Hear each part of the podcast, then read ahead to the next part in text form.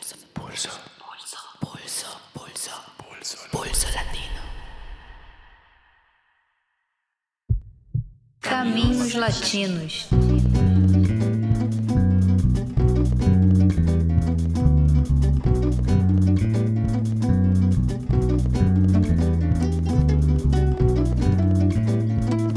Começa agora o 12º episódio da série Caminhos Latinos. Este é o nosso episódio surpresa, o penúltimo da série, dedicado ao Haiti.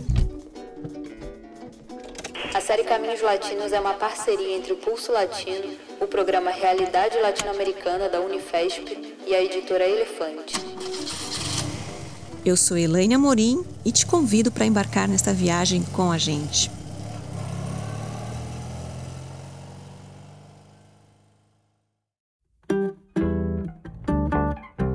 Se você não ouviu os 11 primeiros episódios, você pode fazer a viagem do ponto de partida, ou então armar o seu próprio itinerário pela América Latina. Na primeira parte deste episódio, como já de costume, quem vai caminhar com a gente, nos contando um pouco da história colonial e contemporânea do Haiti, é o historiador e professor da Unifesp, Fábio Luiz Barbosa dos Santos. Na segunda parte, teremos uma entrevista com Elinê Daniel Cassimir, antropólogo, cientista político e jurista. Ele é o vice-decano do Instituto Nacional de Administração, de Gestão e Altos Estudos Internacionais da Universidade Estatal do Haiti. Ele também é coordenador do Laboratório Haitiano de Estudos Latino-Americanos e Caribenhos. E também entrevistamos Camille Chalmer, economista, professor representante da Plataforma para o Desarrollo Alternativo de Haiti e integrante do Comitê para a Abolição de las Deudas Ilegítimas. Desta vez, nossa conversa é em dose dupla.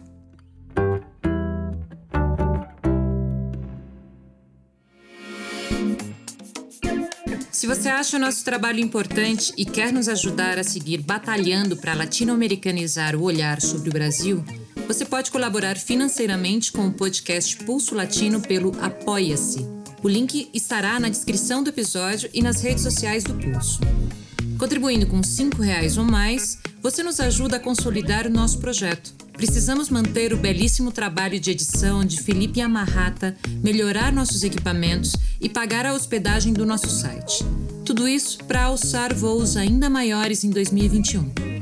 A contribuição de vocês é o que precisamos para chegar em ainda mais gente. Quem não puder colaborar financeiramente, nos ajude na difusão. O Pulso Latino conta com o teu apoio no Apoia-se.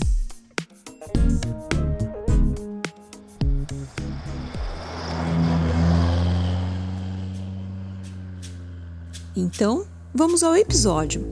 Primeiro, um mergulho na história do Haiti e, em seguida, a entrevista com Elinê e Camille.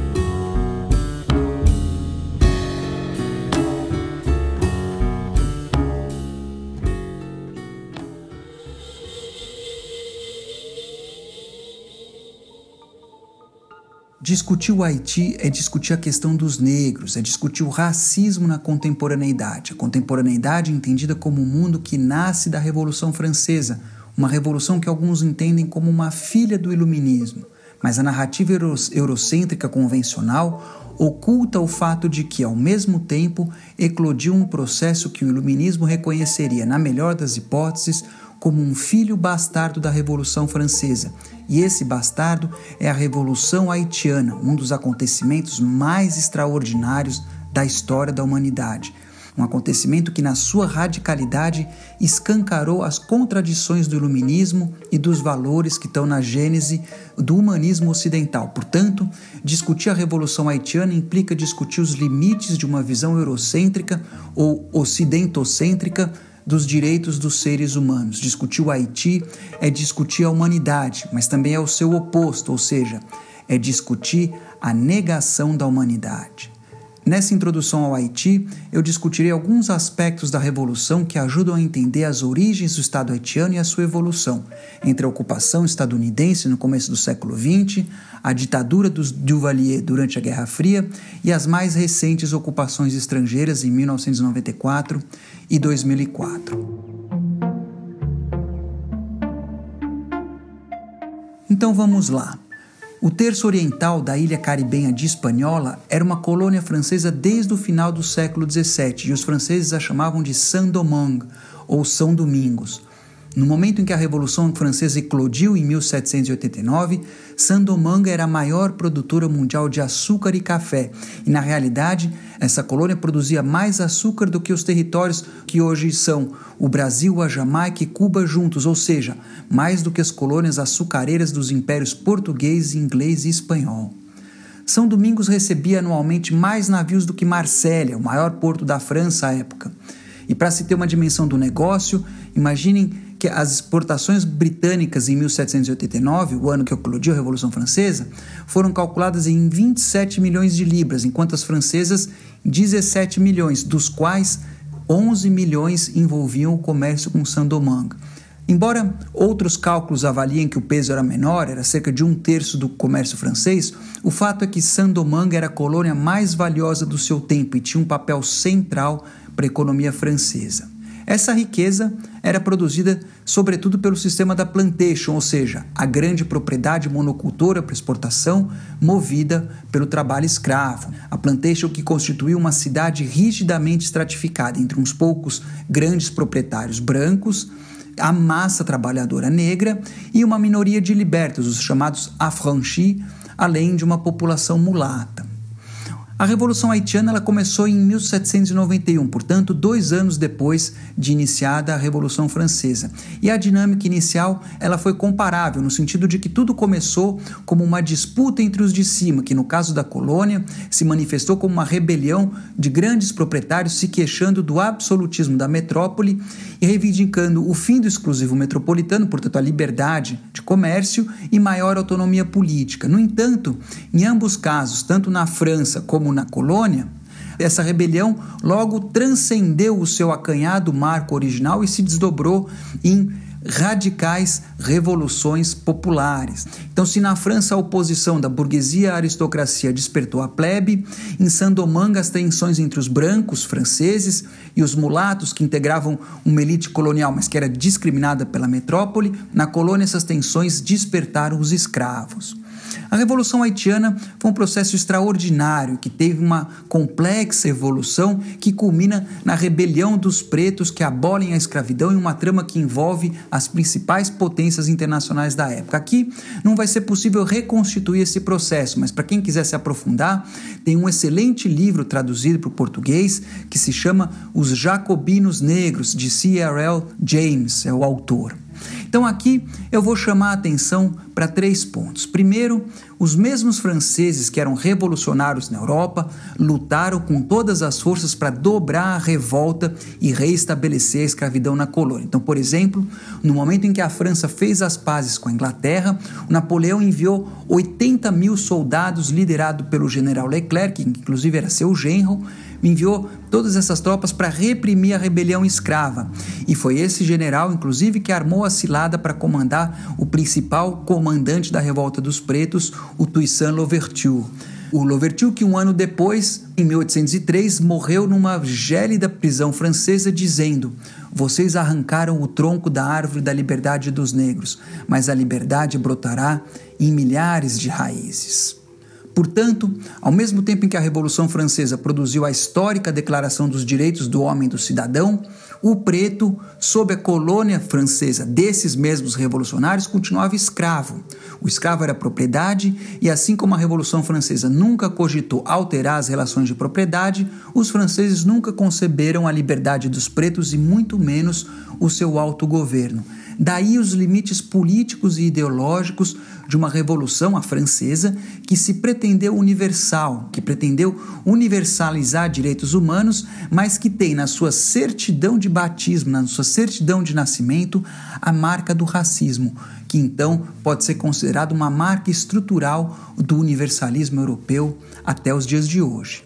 Uma segunda observação é que no momento em que os pretos proclamaram a sua independência, no 1 de janeiro de 1804, dois de cada três haitianos tinham nascido na África. Essas pessoas trouxeram para o Caribe seus modos de organização política e de reprodução da vida, muitas vezes vinculados à terra, mas também trouxeram técnicas e artes militares que foram decisivas para o triunfo da Revolução, de modo que há quem entenda esse processo como uma revolução africana no Haiti. O Haiti, que era um território que praticamente não tinha população nativa, porque ela tinha sido exterminada com a conquista. Uma terceira observação é que diversas tensões e contradições marcaram o campo revolucionário, de forma que seria simplista entender a Revolução Haitiana apenas como uma rebelião dos pretos contra a escravidão e o domínio colonial dos brancos, embora ela também tenha sido isso. Então, por exemplo, a figura mitológica do Toussaint Louverture foi ao mesmo tempo fiel à França e fiel aos negros. O Louverture era um homem da Revolução Francesa que sempre se dirigiu aos seus soldados como cidadãos, como cidadãos franceses. E, inclusive, na Constituição de 1801, que se diz que ele escreveu, uma Constituição que aboliu a escravidão para sempre, como se escrevia, né? ele dizia que Todos os homens nascidos naquele território, e eu cito: todos os homens nascem, vivem e morrem livres e franceses. O Louverture sempre buscou a emancipação dos negros sem romper com a França. Então, de certo modo, ele foi, a gente pode dizer que ele foi abolicionista e colonialista ao mesmo tempo. E só quando ficou claro que seria impossível conciliar as duas coisas é que se avançou para uma ruptura com a França. Então, em 1802, o Napoleão, como eu já comentei, despachou milhares de tropas com o mandato de sequestrar o Louverture, restabelecer a escravidão, uma missão que ele, o Napoleão, descreveu como uma cruzada de um povo ocidental civilizado contra o barbarismo negro que crescia na América. Enquanto do outro lado do Atlântico, o general dos pretos, a essas alturas, o general Dessalines, descrevia os franceses como inimigos implacáveis dos direitos dos homens e instalava uma luta de vida ou morte que culminou com a declaração da independência da colônia em 1804, que foi então batizada com o nome indígena de Haiti, o país das altas montanhas. E aquele nome era praticamente a única lembrança dos tainos nativos que sobreviveram à conquista. Então, naquele momento, Dessalines afirmou orgulhosamente: Nós vingamos a América.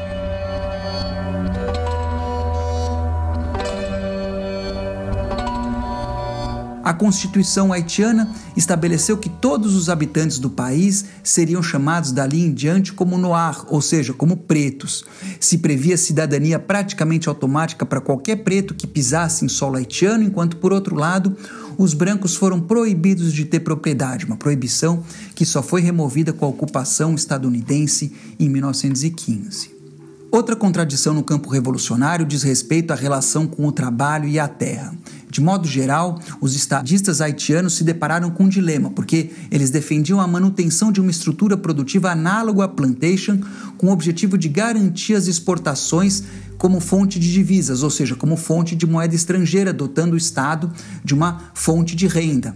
E o empenho dos generais revolucionários em impor sistemas de trabalho repressivos, antagônicos aos modos de vida camponês, foi descrito pela historiografia haitiana como um carporalisme agraire, que a gente poderia traduzir como agricultura militarizada, que, no entanto, evidentemente era impossível com a liberdade incondicional pela qual os pretos lutaram, de modo que no novo Estado independente duas visões diferentes de liberdade se chocaram. Para o trabalhador rural, liberdade era vender a sua produção no mercado aos domingos e ter o direito de cultivar sua horta, enquanto para os homens de Estado, a liberdade de um Estado que nasceu como um Estado párea, hostilizado, boicotado e isolado num mundo que não concebia o autogoverno dos pretos, para eles a liberdade implicava perpetuar o sistema de plantation para assegurar divisas e construir um Estado nacional. Em outras palavras, os líderes queriam gêneros de exportação, enquanto o povo desejava terra e comida. E essa tensão está na raiz de uma oposição entre Estado e nação, ou de uma relação que o grande intelectual haitiano Michel Rouve-Trouillot descreveu como uma dinâmica de Estado contra nação que marcará a história do Haiti e que atingiu seu ápice sob a ditadura dos Duvalier na Guerra Fria. As dificuldades do novo país foram exacerbadas pelo empenho das potências ocidentais no século XIX em restabelecer a dependência haitiana, pois afinal de contas, o Haiti surgiu num mundo que não estava pronto para aceitar as implicações da sua existência. O fantasma do retorno francês que pairou sobre o Haiti no começo do século XIX foi parcialmente exorcizado em 1825, quando se acordou uma indenização exorbitante, que era equivalente ao orçamento anual da França naquele momento, a França, que era um país que tinha uma população 25 vezes maior do que o Haiti. E é importante destacar que muitos haitianos consideraram essa indenização como uma traição a um dos princípios fundadores do Haiti, que era justamente a não negociação da independência da nação. O volume dessa indenização implicou no que um economista haitiano descreveu como uma castração da economia nacional, porque criou uma dívida que, na prática, subordinou o novo Estado às finanças francesas, a França, que só aboliu a escravidão em 1848. Mas essa hostilidade não era exclusividade dos franceses. De maneira geral, os líderes europeus e estadunidenses desprezavam todos os haitianos, tanto o povo como seus líderes, em um mundo em que a política era um assunto dos brancos e continuou sendo por mais uns 150 anos, de modo que a ilha sofreu um bloqueio diplomático e político que teve como atores principais os Estados Unidos e o Vaticano. Então, por exemplo, no contexto da independência das colônias espanholas na América, os Estados Unidos pressionaram Simão Bolívar para que ele não convidasse o Haiti para um congresso no Panamá, um congresso que, entre outras coisas, queria discutir a integração americana. E o libertador acabou cedendo o mesmo Bolívar que antes tinha sido acolhido e ajudado no Haiti no momento mais difícil da sua luta pela independência, mas que afinal não aboliu a escravidão como ele tinha prometido fazer quando tinha sido acolhido em solo haitiano. Portanto, o Haiti foi isolado também pelos seus vizinhos hispano-americanos, para não falar do Brasil escravocrata, além dos Estados Unidos, que só reconheceram a independência da nação negra em 1862, em plena Guerra Civil, quando o Norte precisava do algodão antiliano. Então, em resumo, o Haiti foi isolado no século XIX de um modo comparável ao que aconteceu com Cuba no século XX Cuba, que, no entanto, contou com o um aparo soviético e né, do campo socialista, enquanto os haitianos não tiveram nada semelhante. Então, a posição haitiana naquele contexto era uma espécie de anacronismo internacional e a impossibilidade do Ocidente em lidar com a existência da nação dos pretos está relacionada ao que a gente pode descrever como um racismo estrutural, para usar termos contemporâneos, o racismo estrutural inerente ao iluminismo europeu. Isso teve consequência em todos os planos. Por exemplo, foi um haitiano chamado Antenor Firmin que elaborou a resposta mais sólida ao influente libelo racista do Conde Gobineau, chamado O Discurso sobre a Desigualdade das Raças, um livro que, inclusive, conta-se que se transformou um livro de cabeceira do Hitler. Mas, como Firman era haitiano, o seu discurso sobre a igualdade das raças, o livro que ele escreveu em resposta e que foi publicado em 1885, que coincidentemente é o mesmo ano da chamada Partilha da África na Conferência de Berlim, como Firman era haitiano, ele e a sua obra foram largamente ignorados.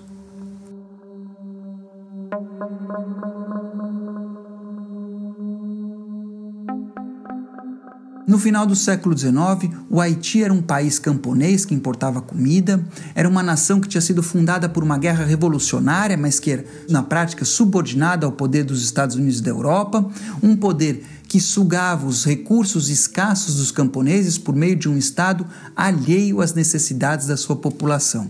É possível dizer que os camponeses tinham uma relação de exterioridade com o Estado haitiano, na mesma medida em que o Estado haitiano era alienado pelos demais Estados.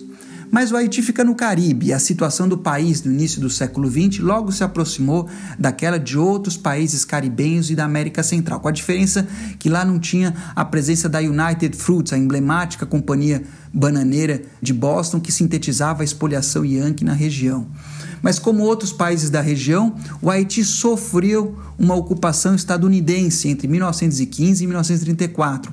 Uma ocupação que enfrentou muita resistência, principalmente no campo, mas que afinal consolidou a incorporação do país à órbita Yankee, e essa incorporação exacerbou as contradições do país, como a dependência do café, a exploração camponesa e a centralização do poder, ao mesmo tempo em que criou ou reforçou outras contradições latentes. Por exemplo, foram os Estados Unidos que fizeram do francês a língua oficial, em detrimento do crioulo. O Haiti, enquanto teve ocupado, foi governado em aliança com a minoria mulata, enquanto os americanos replicavam os preconceitos raciais que vigoravam no seu próprio país. Por outro lado, esse, vamos dizer, o encontro com o racismo estadunidense estimulou uma consciência antirracista que se desdobrou numa reivindicação da cultura africana, por exemplo, no trabalho do intelectual haitiano Jean Price Mars, de modo que, anos depois, o Amé vai dizer que foi no Haiti que a negritude se levantou pela primeira vez. Né? A negritude, com uma referência ao movimento cultural, literário e político protagonizado por pretos francófonos, como o próprio Amé. Mas a ocupação também assentou as bases para um Estado modelado pela dominação Yankee, como aconteceu em outros países da região nessa época, como o caso da Nicarágua e da República Dominicana, que também foram invadidos. E a ocupação também fundou um corpo militar que já não tinha nada a ver com aquele que emergiu da independência, aquele corpo militar que defendeu, vamos dizer, a nação. E dali em diante, assim como aconteceu em outros países do continente, o exército serviria essencialmente para reprimir a sua própria população.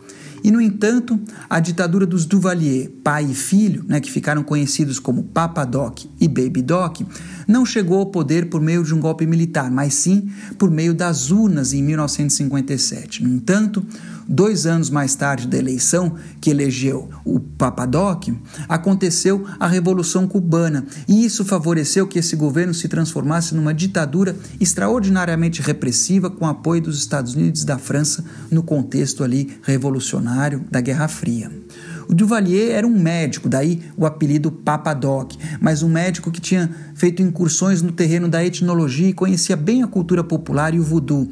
E talvez a originalidade da ditadura do Papa Doc em relação a outras da região é que ele mobilizou de modo perverso esses elementos em favor da ideologia do regime, um pouco do modo como Mobutu fez no Zaire, explorando o orgulho popular que tinha sido ferido pela ocupação dos Estados Unidos, uma ocupação que promoveu os mulatos e desprezou os negros. Então, o Papadoc reivindicava esse orgulho negro pervertido a favor da ideologia da ditadura. Uma ditadura que estabeleceu uma dominação totalitária, em que se proibiram até desenhos, pinturas, escritos, enfim, qualquer forma de expressão crítica ao regime. Um regime que atacou instituições como as escolas, igrejas, universidades, a imprensa, associações profissionais, clubes e até os escoteiros, além, claro, dos sindicatos. De modo que alguém disse que naquele momento a democracia haitiana morreu sem que nunca tivesse vivido. O regime exerceu uma violência sem limite, rompendo laços de solidariedade tradicionais na sociedade haitiana. A ditadura mobilizou ao seu serviço uma temida organização paramilitar conhecida como os Tonton Macute, que pode ser traduzido como o tio com uma cesta, ou que no Brasil seria algo como o homem do saco ou bicho papão e os Toton Makuts tocavam o terror no país. Calcula-se que em 30 anos de ditadura entre o Baby Doc e o Papa Doc, mais de 30 mil pessoas foram assassinadas, além dos muitos que se exilaram. Por exemplo, o cineasta haitiano Raul Peck, que dirigiu o filme Jovem Marx, cresceu no exílio no Congo, para onde seu pai foi com tantos haitianos que integraram o breve gabinete do Patrice Lumumba, no qual quase um terço dos componentes eram haitianos, haitianos exilados pela ditadura.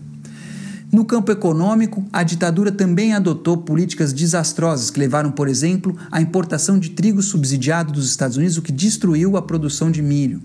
O país então passou a conhecer ciclos de fome. O Jean-Claude Duvalier, né, o filho, o Baby Doc, que assumiu o comando do país com 19 anos, depois que o seu pai morreu em 1971, ele ensaiou fazer do país uma base de trabalho barato para maquiladoras estadunidenses, de modo que nesse momento o Haiti se converteu no maior fabricante mundial de bolas de beisebol mas o saldo da ditadura, seja na economia, seja na sociedade, foi devastador. O legado desse regime, que dilapidou o Estado e devastou o tecido político, cultural e econômico, é essencial para se entender o Haiti contemporâneo.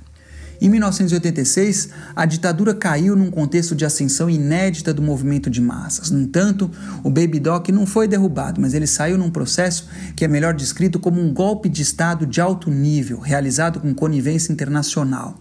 Em todo caso, os movimentos sociais naquele momento abriram uma brecha inédita. Então, se é possível dizer que o Estado haitiano se construiu contra a sociedade, em 1986 e nos anos seguintes, essa sociedade se voltou contra o Estado. Assim, a particularidade da abertura democrática haitiana é que ela se deu num contexto de ascensão do movimento popular, ameaçando o padrão autocrático de dominação vigente.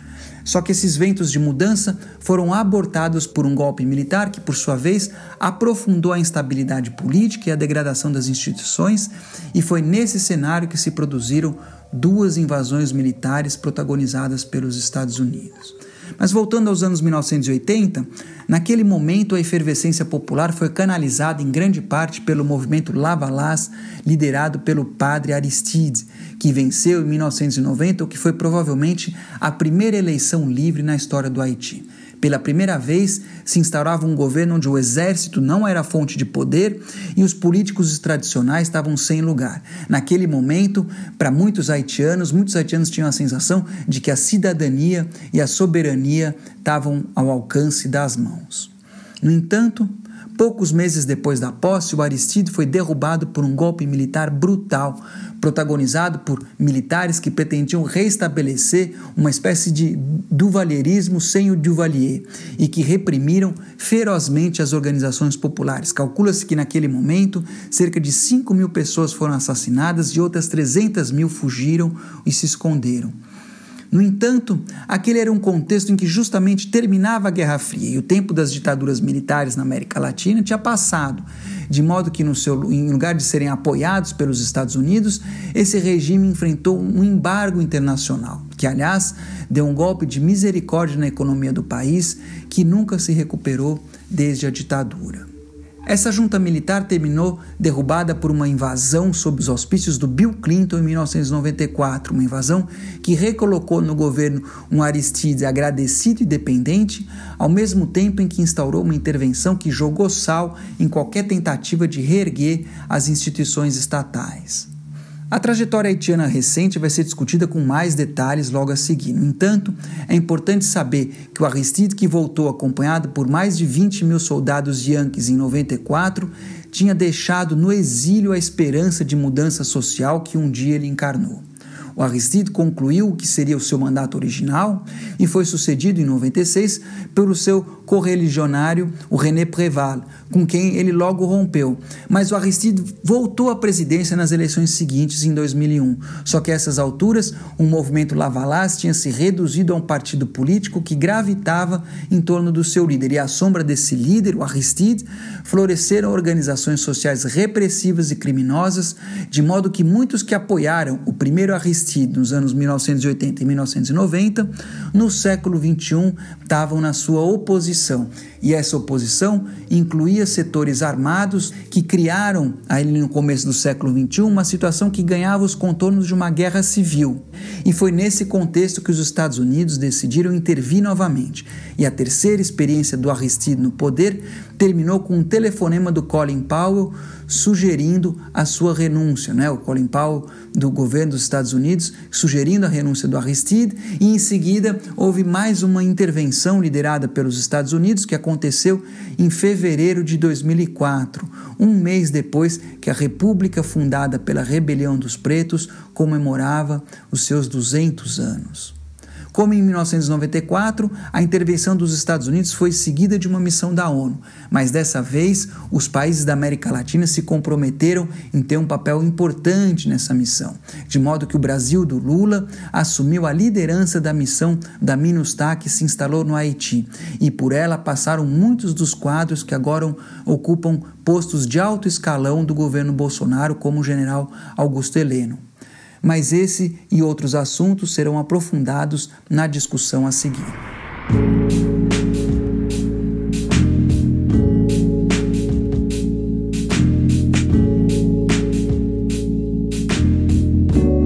após este mergulho na história do Haiti, a gente vai seguir do mesmo ponto que o Fábio Luiz nos deixou a nossa conversa com dois convidados muito especiais, o Camille Chambert e o Eliné Cassimir.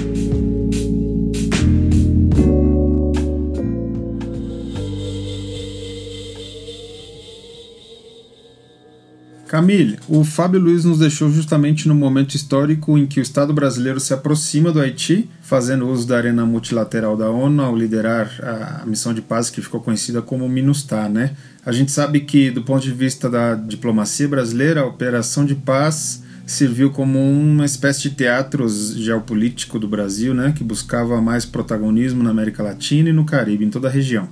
Mas além dessa jogada do Estado brasileiro em matéria de política externa, de que outras maneiras a gente pode analisar Minustah? Aqui eu vou lançar várias perguntas para você. Qual era a dinâmica cotidiana da, da, ocupação militar dos chamados capacetes azuis da ONU a comando do Brasil nas ruas das cidades haitianas? A gente sabe, por exemplo, que existem várias denúncias né, de estupros e abusos sexuais dos soldados brasileiros, argentinos, chilenos, uruguais contra mulheres e meninas haitianas. Né? Isso, é, isso é super grave. Né? Que balanço que você poderia fazer ao público do Pulso Latino da Minustah? Es complicado contestar a esta pregunta porque hay varias preguntas en una y además hay también un problema de información básica porque primero hay que subrayar que la MINUSTA no fue una misión de mantenimiento de la paz clásica porque la formación de la misma se hizo en violación del capítulo 7 de que organiza y hace los reglamentos de, para el despliegue de, los, de las misiones de mantenimiento de la paz. Eh, el capítulo 7 prevé el despliegue de ese tipo de misión cuando hay genocidio, crímenes contra la humanidad o guerra civil. Esas tres cosas no existían en Haití en ese momento.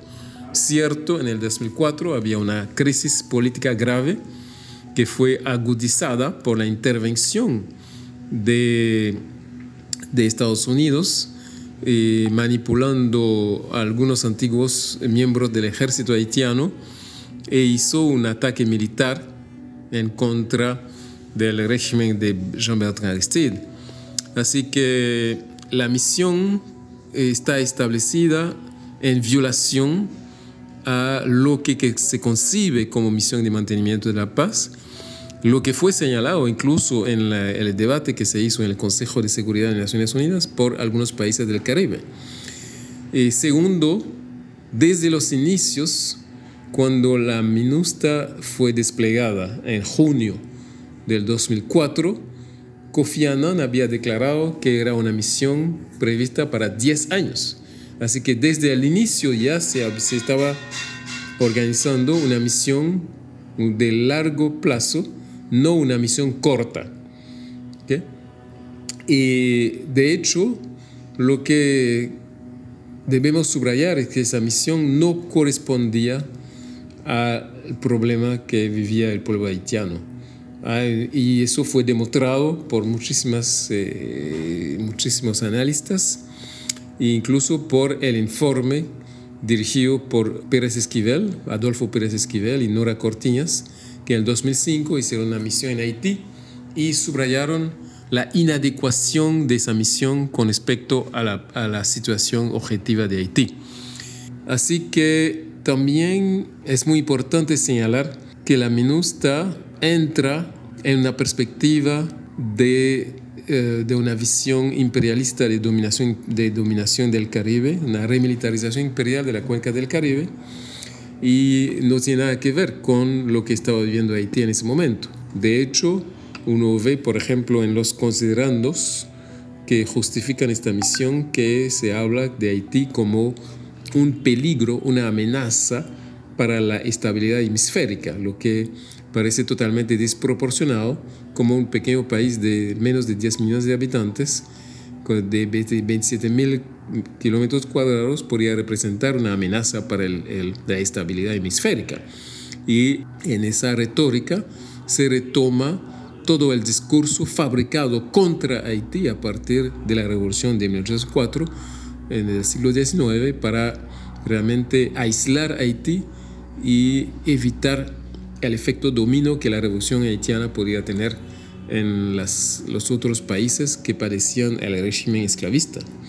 Eh, es muy importante subrayar también que la misión fue concebida dentro de la doctrina de seguridad nacional de Estados Unidos, que eh, decía que ya el peligro fundamental para los intereses estratégicos de Estados Unidos ya no son las guerrillas campesinas de las montañas, pero son las favelas, las masas urbanas empobrecidas, y de hecho, cuando uno analiza los actos de represión que hizo la misión contra los barrios populares, se ve que hay un despliegue que, este, se utiliza, que, está utilizando Haití como un laboratorio para experimentar nuevas formas de dominación militar y, social sobre los barrios populares. Una combinación entre la fuerza militar, la represión militar directa, salvaje en contra de los barrios populares y la utilización de una red de ONGs de, para realmente controlar eh, la indignación y los movimientos que podrían nacer a partir de las masas empobrecidas de las, de, de las grandes ciudades.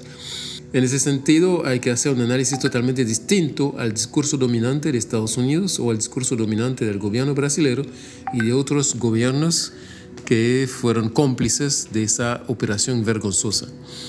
Y así que sí, hacemos un balance rápido. No hay tiempo para hacer un balance exhaustivo, pero debemos subrayar que considerando los objetivos postulados en la resolución que da nacimiento a la MINUSTA en junio del 2004, los objetivos son restablecer un clima de, seguridad ciudadana, desarrollo del Estado de Derecho y reforzamiento de las instituciones, eh, por ejemplo, el sistema judicial, el sistema electoral, el sistema de las cárceles y también eh, promover, defender los derechos humanos y finalmente la cuestión de la, del reforzamiento de la economía haitiana.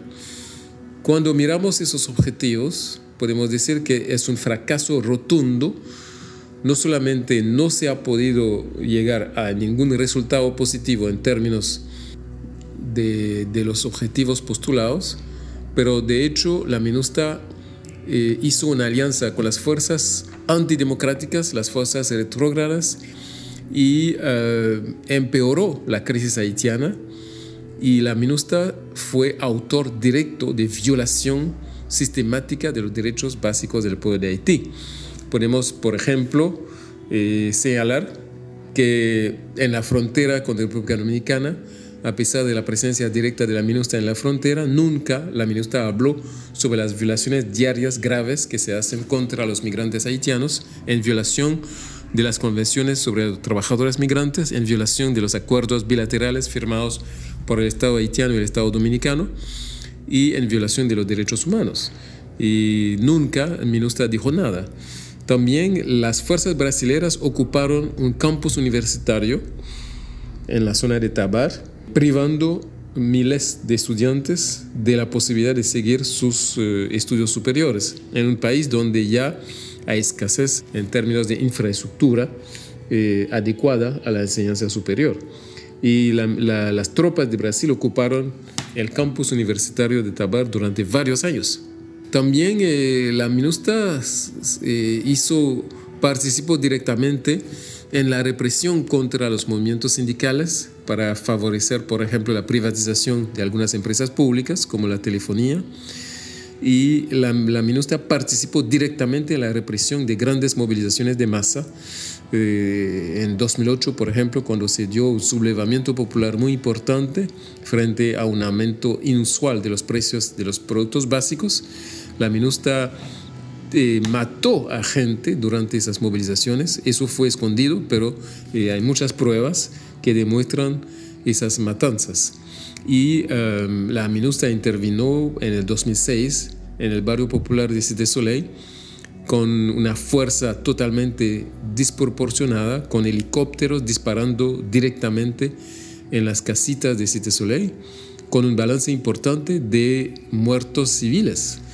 Así que en ese sentido hay que señalar que una de las violaciones más graves del derecho del pueblo de Haití fue la introducción del cólera en octubre de 2010, una enfermedad que nunca había existido en Haití, que mató a 40.000 personas, que infectó a 820.000 personas y que tuvo daños significativos en la economía haitiana, por ejemplo, una reducción significativa de la producción arrocera porque la gente, los campesinos no querían ir a trabajar con los pies en el agua, diciendo que el agua estaba infectado de cólera.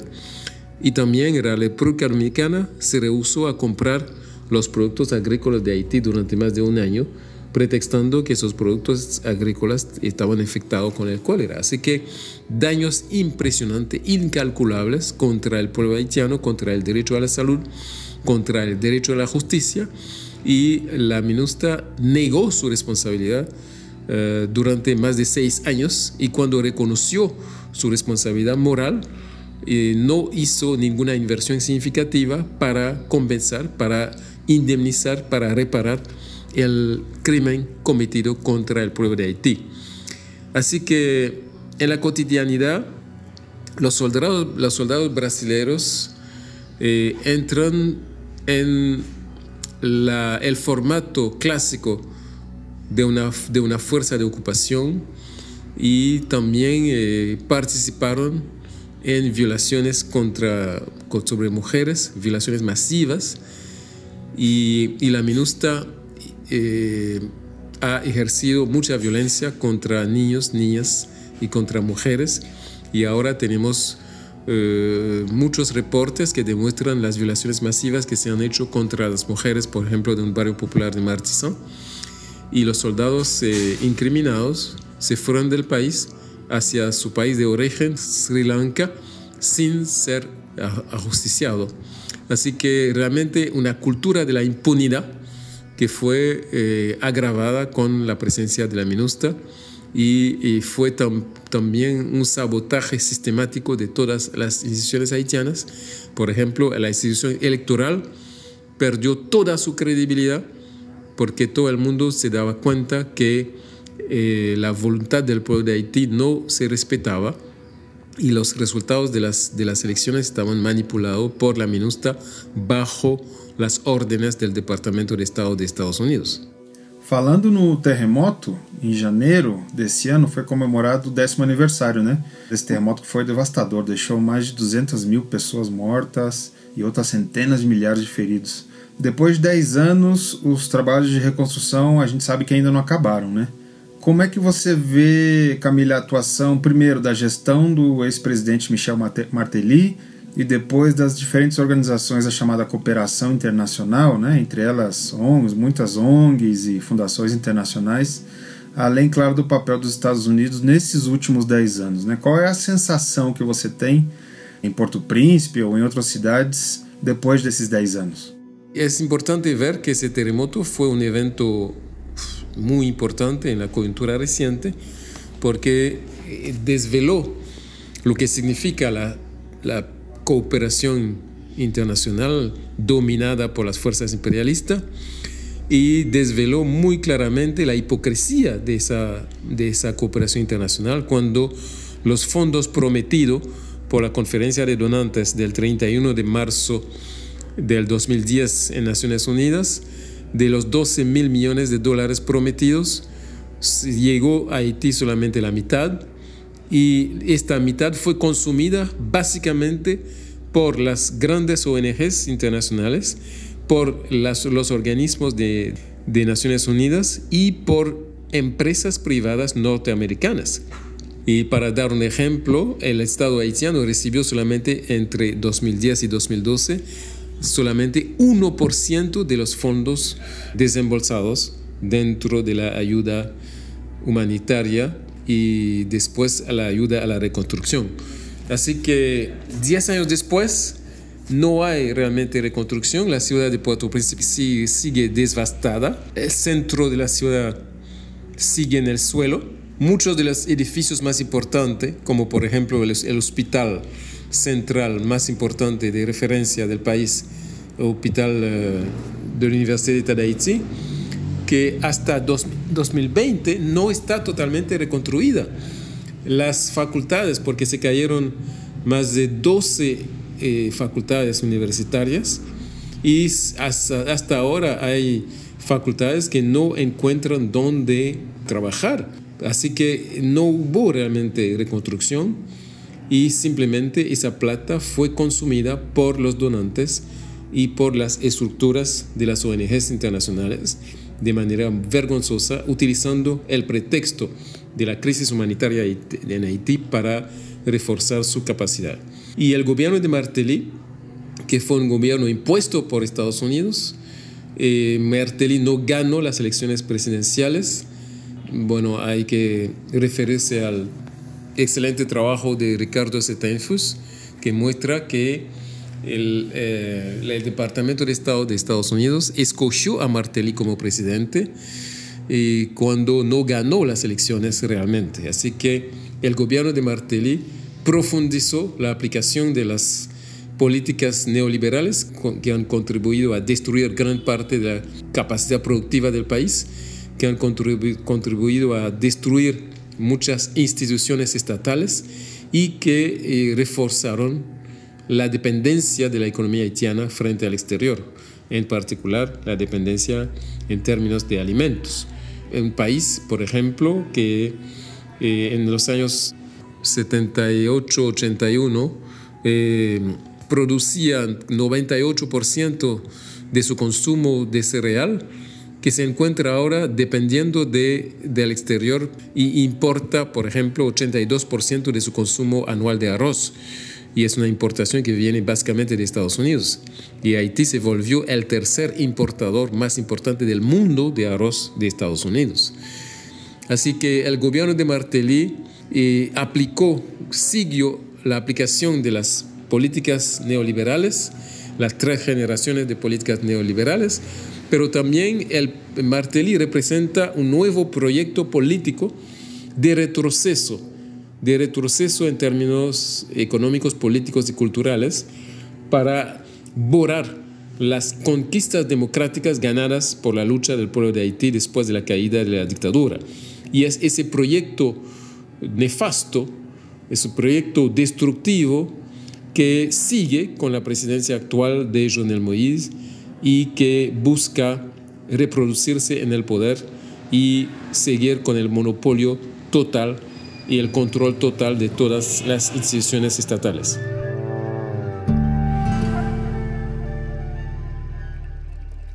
Vamos falar um pouco sobre a crise política e a crise econômica também que vem afetando e repercutindo em várias cidades do Haiti desde 2018. O presidente Jovenel Moïse, quem sucedeu Michel Martelly, tem sido alvo de protestos massivos em Porto Príncipe e em outras cidades como Gonaíves também, por exemplo, né? É, a gente viu muita gente jovem nas ruas se manifestando em 2019 para exigir a renúncia do presidente Moïse, é, de forma que a gente gostaria de saber é, qual o futuro das eleições no Haiti. E a gente supõe também que, além do fator político, deve haver motivações econômicas também no meio, não é mesmo? La renuncia. Este é o Eliné?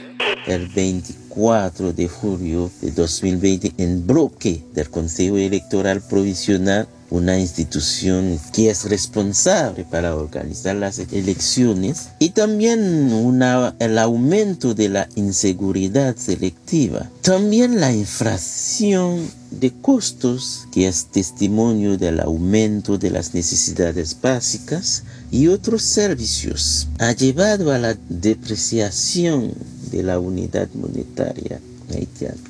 En otras palabras, la adquisición de una misma canasta de bienes y servicios requiera más unidas monetarias. Es una espiral inflacionaria. Esta situación corre el riesgo de provocar disturbios por hambre, demandas incesantes y acentuar la inestabilidad política. En cuanto al aspecto político, digamos a nivel político el Parlamento sigue disfuncional tras la no renovación de los mandatos de la Cámara de Diputados y dos tercios del Senado. El país tiene finalmente un presupuesto para operar ya casi al final del año fiscal hablando de, de, de, del mes de septiembre de 2020. Los miembros del Consejo Electoral Provisional que han presentado su dimisión,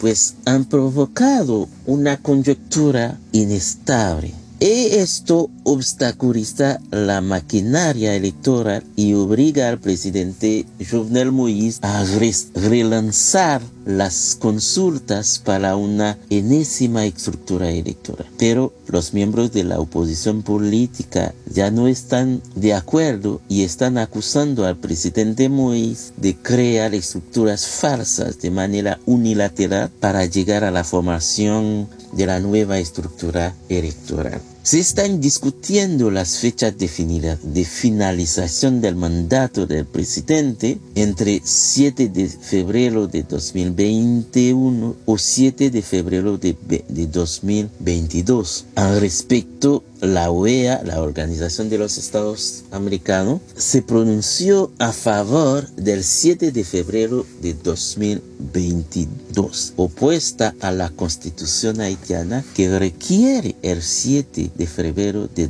del próximo año. La juventud haitiana protesta no solamente para buscar la paz en el país, pero también en el ámbito político por el dinero del Petrocaribe que las élites desperdician. Y por otro lado, la oposición política mantiene su posición que es la renuncia del presidente Jovenel Moïse antes de la realización de las próximas elecciones. Y ahí también entra una parte de la Policía Nacional que manifiesta también para reclamar el aumento salario e privilégios. Qual é a influência concreta que o governo dos Estados Unidos exerce sobre o Haiti hoje? A gente sabe, por exemplo, a gente escuta falar que o presidente Moïse tem a proteção americana, né? Quais são os interesses do império no Haiti? A influência do governo estadounidense, como siempre en Haití, está debajo, está remoto ese control porque se puede ver claramente que el, el, embajador de Estados Unidos en el país es el que dirige o manda. Y esa actitud hegemónica por parte de Estados Unidos y la actitud de, de sumisión por parte de, del país ha siempre mantenido el pueblo haitiano en la situación más delicada de todos los países de la región. Ahora tenemos un panorama político complicado. Tenemos de un lado el partido PHTK de Martelly y de Jovenel Moïse, que tiene un apoyo total, incondicional de Estados Unidos y de los imperialistas, por ejemplo, eh, los embajadores de varios países que aquí llaman Core Group, que actúa como el verdadero poder en Haití eh, dentro del mandato del Consejo de Seguridad de Naciones Unidas, un país bajo tutela. Y acaban de sacar un comunicado que va un poco en el mismo sentido del proyecto de Jovenel Moïse, que pide a la población de participar en las elecciones y que decreta que el, año 2021 debe ser un año, electoral, lo que también está pidiendo Jovenel Moïse. Así que Jovenel Moïse tiene un apoyo total del imperialismo eh, están muy agradecidos por la posición que tomó en contra de Venezuela, están muy agradecidos porque se está utilizando Haití como un caballo de Troya para destruir el CARICOM, para tratar de destruir el CARICOM. Entonces sabemos que uno de los objetivos básicos del imperialismo norteamericano para retomar el control total del continente es la destrucción de los procesos de integración que habían avanzado tanto a partir de los 2000. Estamos hablando de UNASUR, estamos hablando de CELAC, estamos hablando del ALBA. Y, y eh, se está utilizando Haití ¿no? en, dentro del proyecto de extrema derecha animado por eh, el establishment de Trump. Camille, quais são as organizações que estão envolvidas na luta contra o regime do, do Jovenel Moïse? Do Brasil é muito difícil acompanhar os acontecimentos da política haitiana. Qual a sua leitura política? Existe alguma alternativa política a Moïse? tenemos una op oposición diversa, muy diversa, y hay una contradicción entre el hecho que unos políticos tradicionales, que fueron senadores, diputados y que hacen parte de, también de la derecha, se están oponiendo a Jovenel Moïse, pero es una oposición que no va al meollo de la cosa, que no plantea un cambio de sistema, porque la gente en la calle está exigiendo un cambio de sistema, pero eh, estos políticos no tienen mucha credibilidad porque muchos de ellos han participado incluso en el desvío de fondos de Petrocaribe y han participado en muchas operaciones en contra del pueblo de Haití. Y ahora hay también el hecho que tenemos un sector social animado por muchos organismos de derechos humanos, animado por los sindicatos, por el movimiento campesino, por el movimiento feminista, que es muy fuerte, pero que esos movimientos sociales no tienen todavía una representación política. Es un poco la ambición que tenemos con el Frente Patriótico Popular, es realmente que esa, esa, ese dinamismo, esa fuerza, esa creatividad que tenemos en los movimientos sociales se convierta en fuerza política, en proyecto político.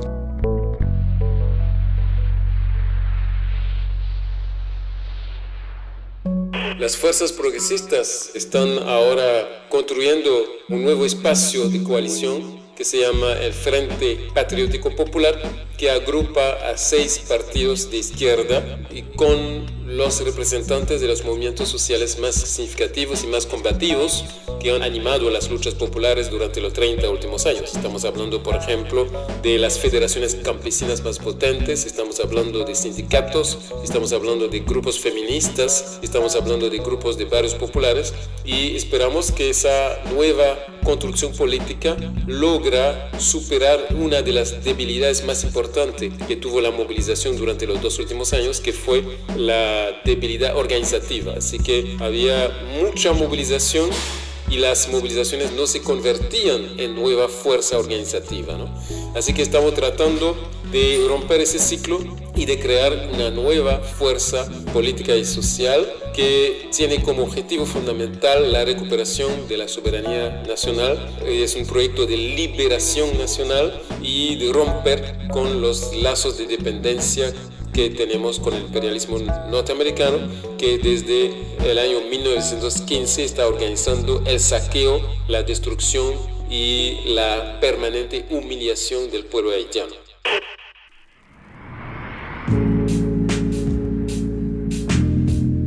Muitíssimo obrigado, Camille Eliné, por nos acompanhar nessa viagem pelo Haiti. A gente aprendeu muito com cada um de vocês. Ouvintes do Pulso, a gente ruma para nossa última viagem. Na semana que vem, a gente tem o último episódio da nossa série Caminhos Latinos, que é justamente sobre o Brasil.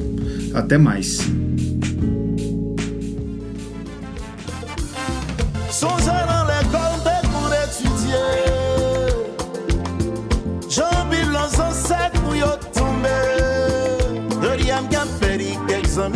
Podcast conta com edição e mixagem de Felipe Amarra.